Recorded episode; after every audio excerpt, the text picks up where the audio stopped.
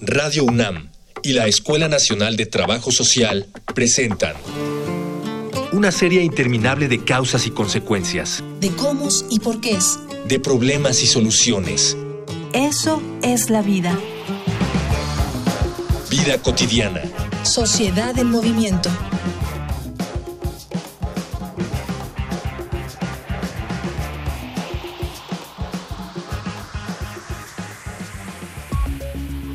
Socialmente es uno de los vicios más comunes, más replicados y de más fácil acceso, y aun con los daños a la salud que conlleva y con las prohibiciones para fumar en la mayoría de los espacios públicos cerrados, el tabaquismo no da muestras de reducirse entre la población mundial.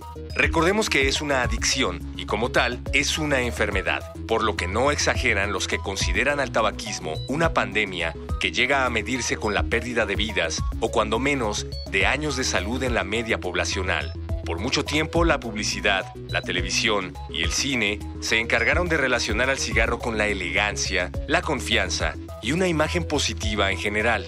En la actualidad, algunas casas productoras prohíben el uso de tabaco en la pantalla en todas sus producciones. Los comerciales de tabaco han sido prohibidos y todas las cajetillas deben advertir de sus daños a la salud. Pero nada de eso parece disminuir el consumo. Por ello, en esta emisión de Vida Cotidiana, Sociedad en Movimiento, hablaremos sobre el tabaquismo con la doctora Guadalupe Ponciano Rodríguez, coordinadora del programa de investigación y prevención del tabaquismo de la Facultad de Medicina de la UNAM. Dialogar para actuar, actuar para resolver.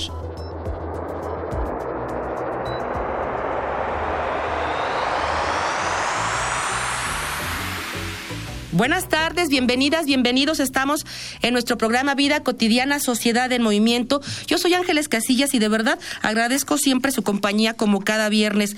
El tema de hoy, a propósito del 31 de mayo, Día Mundial contra el Tabaquismo, vamos a hablar justamente de esta pandemia social que, bueno, pues genera muchas pérdidas de vida y algunos años de vida eh, saludables perdidos, tanto en hombres como mujeres, no importando la edad.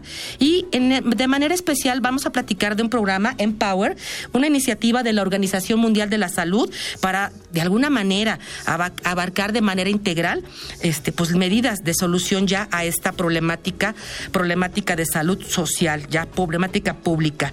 Eh, antes de iniciar nuestro tema, ya lo saben, hay diferentes formas para que se contacten con nosotros. Escúchenlas para que nos puedan hacer llegar algún comentario, alguna duda. Facebook, Escuela Nacional de Trabajo Social, ENTS, UNAM. Twitter arroba comunica ENTS. Instagram comunicación ENTS. Regresamos de nuestros medios de contacto, escríbanos, con gusto atenderemos todas sus peticiones, observaciones. Y bueno, me da mucho gusto saludar nuevamente, de verdad, a la doctora Guadalupe Ponciano Rodríguez. Doctora, bonita tarde. Hola, eh, pues es un gusto para mí estar con ustedes, Ángeles. Al contrario, te agradezco mucho la invitación y te agradezco también que mantengas ahora sí que en la mesa de discusión estos temas que son tan interesantes y que de otra manera pues están muy relacionados con el 31 de mayo. Yo creo que todo el año tendríamos que platicar de esto porque es un problema de salud pública vigente, es un problema de salud que no sé, pues ahora sí en el cual todos estamos involucrados, ya sea unos como fumadores u otros como fumadores pasivos. Exacto, doctora. Y mira, eh, tú ya estuviste con nosotros hace ya un año aquí en nuestra cabina. Tuvimos la fortuna de conocerte, de, compartir contigo estas temáticas. Y como tú lo señalabas, hay una responsabilidad social que no podemos eludir. En tanto, seguir insistiendo en estas temáticas nunca va a ser un, un tiempo desaprovechado. Este, eh, reflexionar en cuanto a qué medidas tenemos que estar tomando e insistir en lo que podemos trabajar. Vamos a iniciar, doctora, si te parece, si podemos compartir con nuestra amable audiencia un panorama del problema de tabaquismo en nuestro país. Claro que sí, Ángeles. Mira, antes del país me gustaría empezar por un aspecto más general, que es a nivel mundial, para que realmente nuestros radioescuchas tengan una idea de la enorme problemática que representa el consumo de tabaco. Sabemos actualmente, de acuerdo a datos de la Organización Mundial de la Salud, que tenemos alrededor de 1.300 millones de consumidores de tabaco en el mundo, imagínate. Esto nos habla de un problema realmente muy importante, de un problema de salud que está costándole eh, a la humanidad alrededor de 6 millones de muertes cada año. Y la preocupación de la Organización Mundial de la Salud es precisamente que si no hacemos algo, que si no ponemos en marcha las directrices del convenio marco de control del tabaco, que ahorita te voy a platicar un poco más relacionado con Empower, pues este número de muertes se va a incrementar y para el año 2025, entre 2025 y 2030, pues ya se tienen estimaciones de que esto podría subir a 8 millones de muertes cada año y desafortunadamente este número de muertes se va a presentar con mucho más impacto en países como el nuestro, en países en vías de desarrollo. Y bueno, en México no creas que nos salvamos de este problema. En México es un problema también muy importante de salud pública y de acuerdo a datos, por ejemplo, de la última ENCODAT, de la encuesta nacional de consumo de drogas, alcohol y tabaco que se realizó en 2016 y se publica en 2017, actualmente, o bueno, en ese momento en nuestro país teníamos alrededor de 15 millones de fumadores en una edad de 12 a 65 años. Y fíjate, esto es muy grave lo que te estoy diciendo porque ya estoy abriendo el rango de edad a niños de 12 años, 13 años. Y también de acuerdo a estas encuestas nacionales, Ángeles, sabemos que la edad promedio de inicio de nuestros niños en el consumo de tabaco actualmente está alrededor de los 13 años, lo cual es muy grave desde el punto de vista de salud porque tú sabes que un niño que empieza a fumar a esa edad, en primer lugar, bueno, el impacto a su salud respiratoria va a ser mucho más importante que podría ser en un adulto y también el impacto a nivel del sistema nervioso central, en donde sabemos que la nicotina pues es una droga altamente adictiva y evidentemente en un niño que tiene un sistema nervioso central, un cerebro todavía inmaduro, pues el proceso de adicción va a ser más rápido. ¿Cuántos mexicanos están muriendo? diariamente por enfermedades asociadas con el consumo de tabaco, también es otro dato clave. Ángeles que, me, quisiera compartir con nuestros radioescuchas porque nos habla pues del impacto social que tiene el tabaquismo. Estamos hablando más o menos de 168, eh, algunos, algunas cifras nos hablan también incluso de 180 personas eh, mexicanos que mueren diariamente como consecuencia de las múltiples enfermedades asociadas con el consumo de tabaco, entre las que destacan por supuesto las enfermedades cardio y cerebrovasculares los famosos infartos, las embolias. Eh, después le sigue eh, la EPOC, la enfermedad pulmonar obstructiva crónica, que es una combinación de bronquitis y enfisema. Y por último tenemos al cáncer de pulmón, que tú sabes que es un cáncer eh, con un componente ambiental muy importante. Sabemos que de cada 10 casos de cáncer de pulmón, nueve están asociados con el consumo de tabaco. Entonces, con estas enfermedades, este, estamos teniendo alrededor de 180 muertes, entre 165 y 180 muertes diariamente en nuestro país, lo cual, si las sumas, al final del año tenemos más de 60 mil muertes por consumo de tabaco, que bueno, eh, de alguna forma pudieron haberse evitado, porque a lo mejor la cifra es muy fría, ¿no? Ahorita que te estoy diciendo más de 60 mil, pero imagínate, son más de 60 mil familias en donde hubo desafortunadamente una persona que fallece de manera prematura como consecuencia de estas enfermedades, porque esta es otra de las características del tabaquismo. No solamente incrementa la mortalidad de la población, sino que lo hace de manera prematura, Ángeles, es decir, la gente que muere por alguna enfermedad asociada con el consumo de tabaco, sabemos que está muriendo de manera prematura debido al efecto tan agresivo que tienen todos los múltiples tóxicos del humo de tabaco cuando esta persona ha fumado de forma crónica.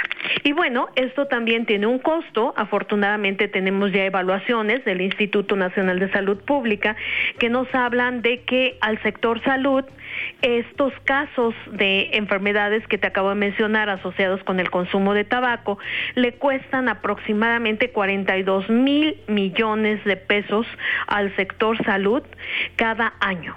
Entonces, imagínate, es un problema enorme, es un problema social, es un problema económico también, porque bueno, al sector salud le está costando mucho dinero, son enfermedades crónicas, son enfermedades caras y por supuesto también eh, aquí hay que enfatizar que a este costo que está teniendo el sector salud, para la atención de pacientes fumadores, también tenemos que sumarle que el paciente fumador ya gastó a, su, a lo largo de su vida pues eh, una cantidad importante para la adquisición de cajetillas de cigarros. Entonces, como verás, bueno, es, eh, es un problema que tiene muchas aristas, ¿no? La parte social, la parte económica, la parte de salud, que debemos necesariamente de analizar para entender por qué es tan grave esta, esta problemática y también para hacer un análisis crítico de cómo hemos actuado como país y en dónde estamos ubicados en este momento, Ángeles.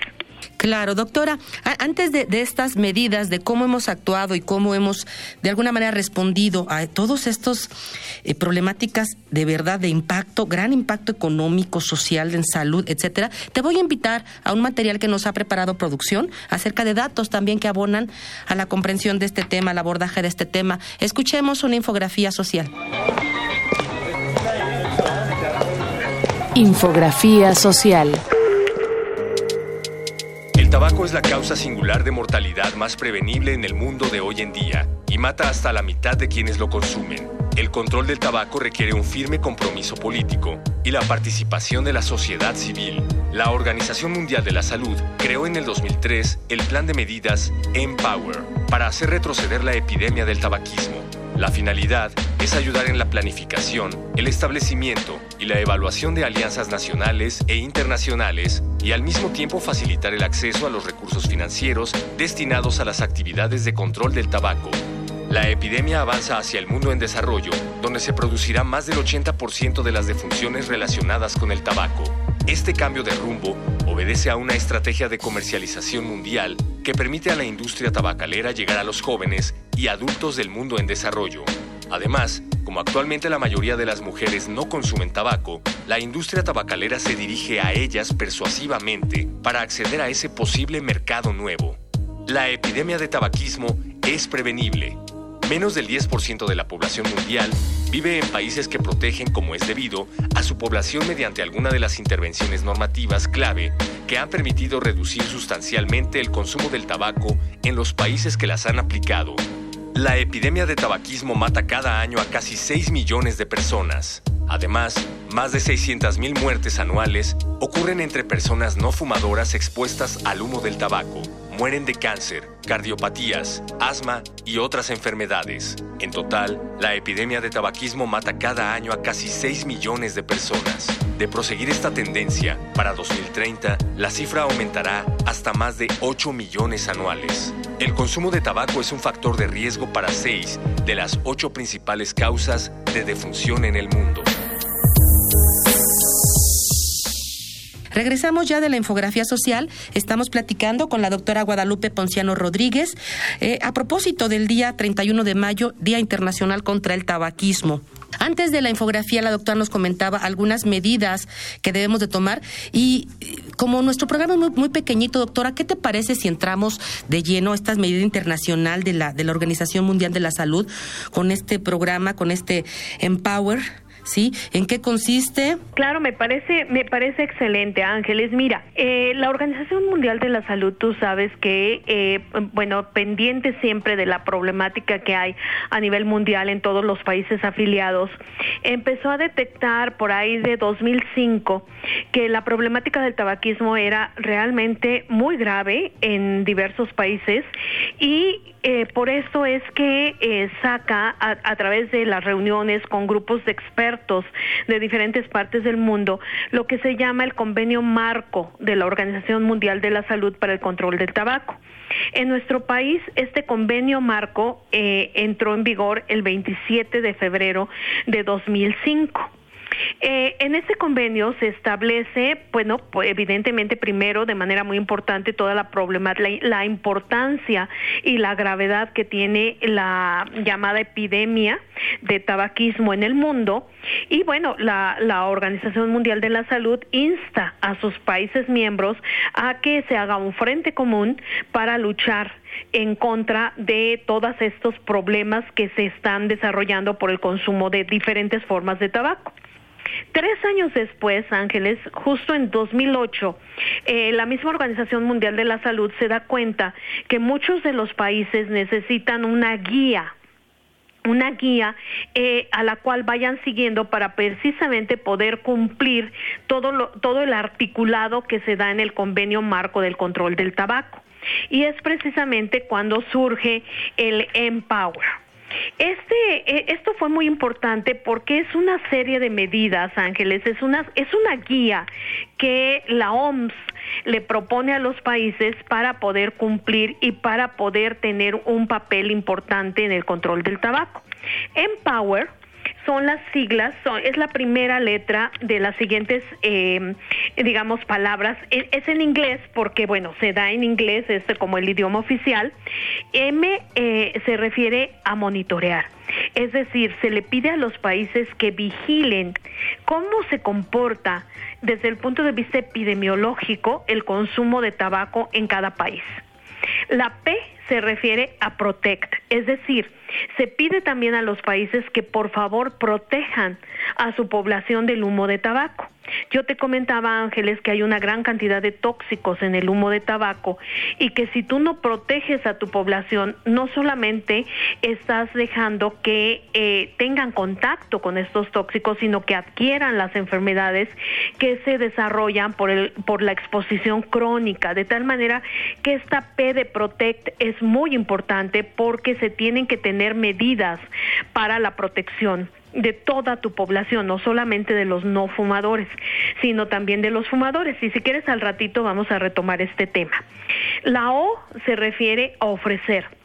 Es decir, los países tienen la obligación, la obligación de ofrecer ayuda para el abandono del tabaco a todos sus fumadores. Es decir, el sector salud, tanto público como, privado de los diferentes países, tienen la obligación de que sus médicos y sus sistemas de salud puedan ofrecer herramientas, puedan ofrecer tratamiento adecuado a todos los fumadores que quieran dejar de fumar. La W Ángeles se refiere a warn, es decir, advertir, a, que los países tengan una serie de medidas para advertir de los peligros del tabaco a toda la población. Un ejemplo que todos conocemos es los pictogramas estas imágenes que tenemos en las cajetillas de los cigarros, que todo mundo que compra una cajetilla tiene que ver la imagen que nos está precisamente advirtiendo de los peligros del consumo de tabaco.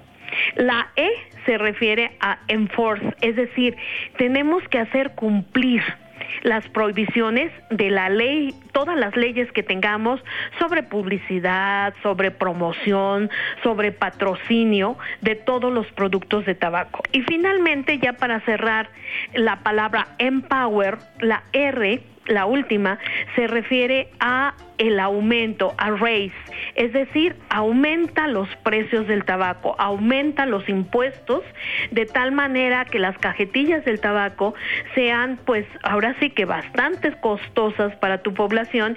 Y esto Ángeles eh, se ha visto en otros países que el hecho de que tú tengas una cajetilla de tabaco que es bastante cara va a hacer que se reduzca de manera importante el número de formadores y especialmente entre los jovencitos que no tienen todavía un poder adquisitivo importante, pues eso también reduce de manera muy importante el acceso que puedan tener los jóvenes por lo caro que esté el tabaco. Entonces, bueno, ese es el resumen, lo que nos dice el Empower.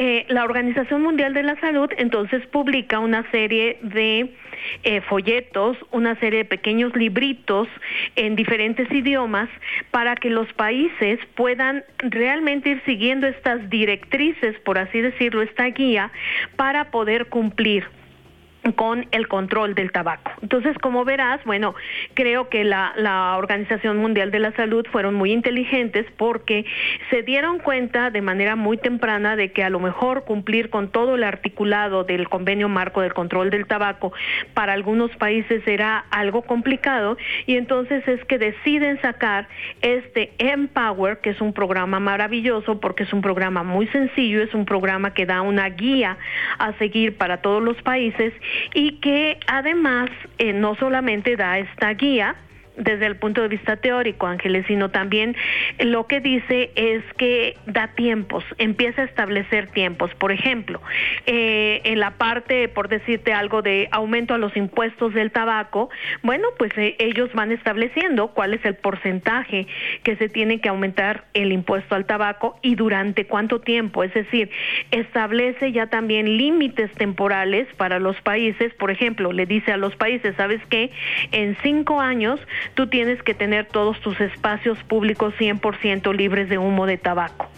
En tres años, por ejemplo, tus pictogramas y tus advertencias sanitarias deben prácticamente de ocupar toda la cajetilla de eh, cigarrillos. Es decir, empieza a establecer porcentajes de cumplimiento y también límites temporales, Ángeles. Entonces, como verás, pues esto es eh, ha sido muy importante porque esto te permite evaluar cómo va tu país en relación a el control del tabaco.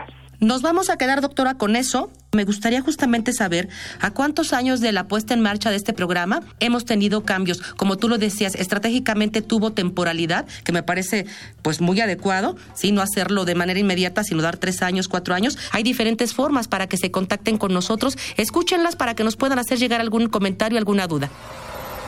Facebook, Escuela Nacional de Trabajo Social, ENTS, UNAM. Twitter, arroba comunica, ENTS. Instagram, comunicación, ENTS. Estamos con la doctora Ponciano hablando acerca de este, de este programa de la Organización Mundial de la Salud con estas seis políticas, digamos, estratégicas que ella nos ha, pues nos ha explicado muy detalladamente. Eh, doctora, eh, nuestro programa es, pequeñito, entonces nos gustaría saber, ¿hace cuántos años inició la operación desde tu punto de vista ya, ya formal en nuestro país de, Empower y qué eh, logros se han obtenido? Eh, claro que sí, Ángeles. Pues muy interesante tu pregunta porque, bueno, evidentemente se tiene que hacer una, un análisis muy crítico de lo que ha pasado. Mira, en 2015 nosotros tuvimos la oportunidad eh, como organizaciones eh, no gubernamentales eh, de hacer una, una pequeña evaluación de qué es lo que había pasado eh, al, a 10 años de la entrada en vigor del convenio marco del control del tabaco sí, te, había mencionado en el segmento anterior que en México entra en vigor en 2005 el convenio marco. Entonces, en 2015 se hizo una evaluación crítica y bueno, se tomaron algunas eh, cuestiones muy específicas relacionadas con el Empower, eh, por ejemplo, la parte de WARM, la, la, de advertir los peligros del control del tabaco, y vimos que en 2015 teníamos solamente el 60% de cumplimiento. Es decir, todavía y de ahí no hemos avanzado, desafortunadamente, Ángeles. Todavía los pictogramas y advertencias sanitarias de nuestros cajetillas de cigarro no están ocupando eh, ni siquiera el 50% de la cara principal. Nos hemos quedado en un 30% de la cara principal, que es donde se levanta la tapita nada más, ¿no?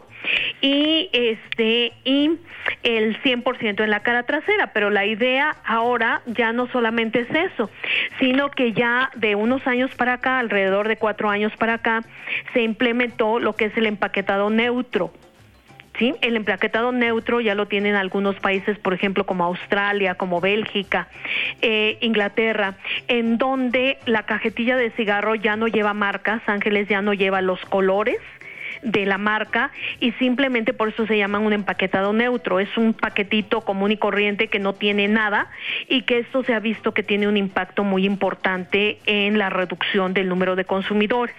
Nosotros estamos atorados todavía en el 30% de que ocupa el pictograma en la cajetilla. Todavía estamos muy lejos del empaquetado neutro y entonces, bueno, evidentemente, pues eso hace que mm, nos vayamos atrasando. Fíjate que ha ocurrido algo muy importante. Eh, en febrero de 2005 fuimos el primer país en Latinoamérica que eh, en el que entró en vigor el convenio marco y eso, bueno, a mí me dio mucho orgullo porque fuimos el primer país que lo ratificamos, en fin, creo que íbamos muy bien en esta carrera del control del tabaco. Desafortunadamente con el tiempo, eh, pues hemos ido quedándonos atrás y esto es algo muy triste porque eh, pues empezamos como líderes en el control del tabaco en Latinoamérica y ahorita por ejemplo Brasil, Uruguay ya nos llevan una ventaja muy muy importante Ángeles. El otro aspecto en donde pues nos hemos detenido es en la cuestión de proteger, de proteger a toda nuestra población del humo de tabaco. Tú sabes que tenemos leyes tenemos la Ley General de Control del Tabaco, que lo que hace es que eh, determina que los espacios públicos estén 100% libres de humo. Eh, sin embargo, esta ley eh, pues tiene una situación muy importante que permite la posibilidad de áreas interiores para fumadores en espacios públicos cerrados. Eh, ya tenemos varios años que hemos eh, pues estado tratando de que esta, esta situación se corrija y no lo hemos logrado, Ángeles, de tal manera que pues esta es otra situación importante porque además todavía no todos los estados de la República tienen una ley estatal que prohíba el, fumar en áreas interiores, entonces también ahí pues nos hemos quedado un poquito atorados con esta ley federal que no ha avanzado hacia una ley, pues una ley prototipo, ¿no? Que puedan utilizar los estados. Eh, la otra parte eh, importante es la prohibición total de publicidad, promoción y patrocinio, eh, que estaría en la parte de la E, de enforce, de hacer cumplir las prohibiciones. Ahí, desafortunadamente, pues hemos cumplido parcialmente solamente en la publicidad eh, eh, promoción y patrocinio. Todavía sigue habiendo, se nos siguen escapando por ahí en algunas revistas, por ejemplo, revistas sobre todo para jóvenes, anuncios de tabaco muy llamativos, en revistas eh, muy enfocadas en el público femenino también todavía se nos escapan. Este, en el periódico, en el periódico que luego alcanzas a ver todavía eh, promocionales en relación con el tabaco, es decir, todavía no hemos logrado que haya una total prohibición. Doctora, yo te voy a agradecer muchísimo que nos hayas compartido todos estos datos que tienen que ver con, digamos, la primer política, eh, la que tiene que ver con monitoreo, que son muy interesantes y que nos permiten de verdad llegar a una sensibilización. Y te voy a comprometer, doctora, nuestro programa es muy pequeñito, ya terminamos, ya se nos acabó el tiempo. Te voy a comprometer para que puedas en, en otra emisión compartir con nosotros esto que tiene que ver con la oferta y el compromiso y obligación que tienen tanto las organizaciones de la sociedad civil como la academia para ofrecer programas y dejar de fumar. Pareciera que pueden estar muy estructurados, pero algo está pasando en lo intrínseco de las personas que somos o que son fumadores que está haciendo que esto sea altamente difícil por el estilo de vida tan estresante, tan ansioso en el que vivimos.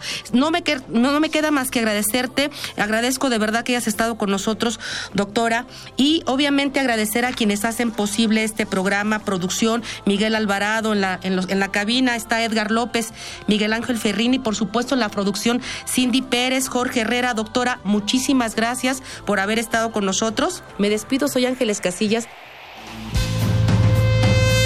Vida cotidiana es una coproducción entre Radio UNAM y la Escuela Nacional de Trabajo Social.